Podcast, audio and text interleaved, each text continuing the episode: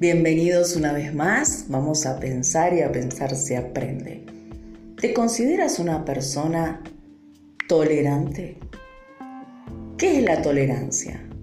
Seguramente me dirás, bueno, que tengo que ser más paciente, que tengo que aprender a esperar las cosas.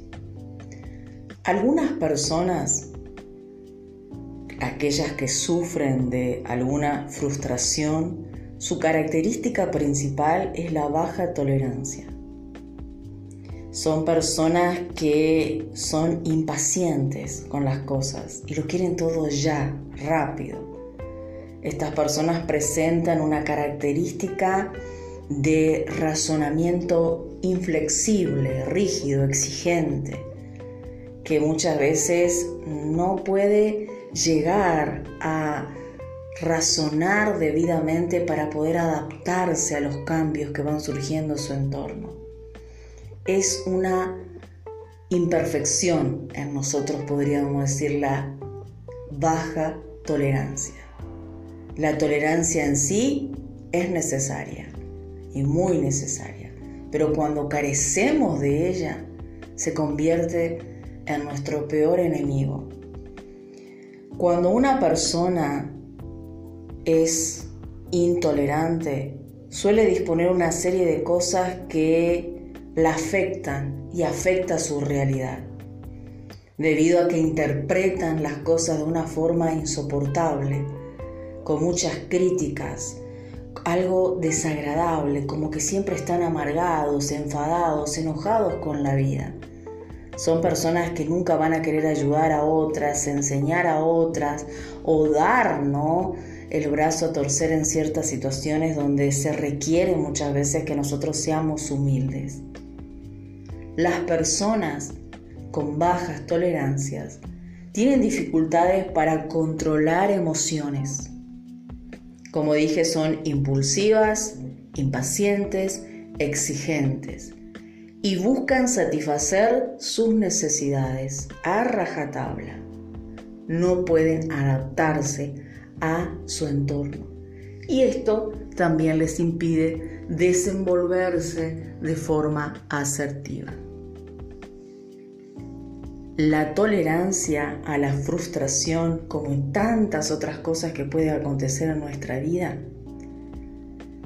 es un aprendizaje. Cuando carecemos de la tolerancia, se convierte en nosotros en algo muy, muy dañino.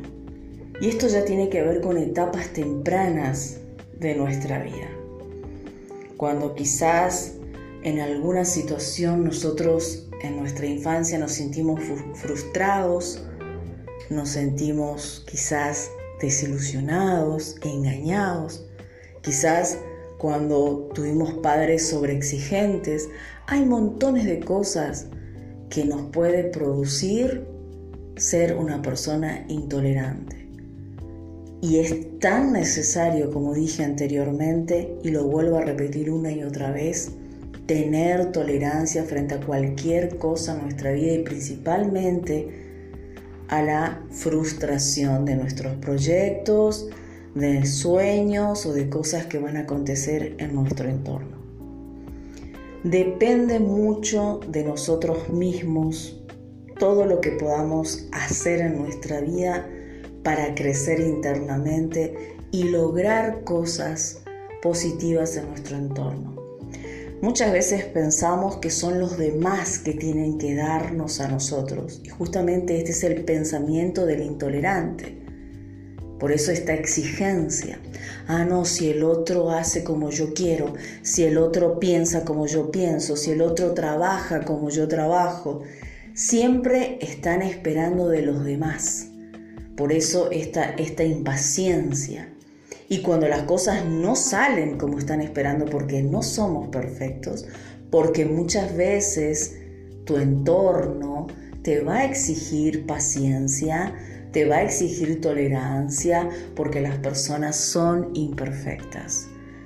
Las personas tienen que ser comprendidas unas a otras para poder generar un ambiente lo más positivo posible. Por eso cuando un líder, un jefe o alguien que tenga algún poder es una persona intolerante, va a crear un ambiente muy conflictivo. Inclusive esto se va a ver también en el personal. Las personas también van a terminar actuando en, en consecuencia de la demanda que está recibiendo de aquel liderazgo o de aquella gerencia o de aquel jefe.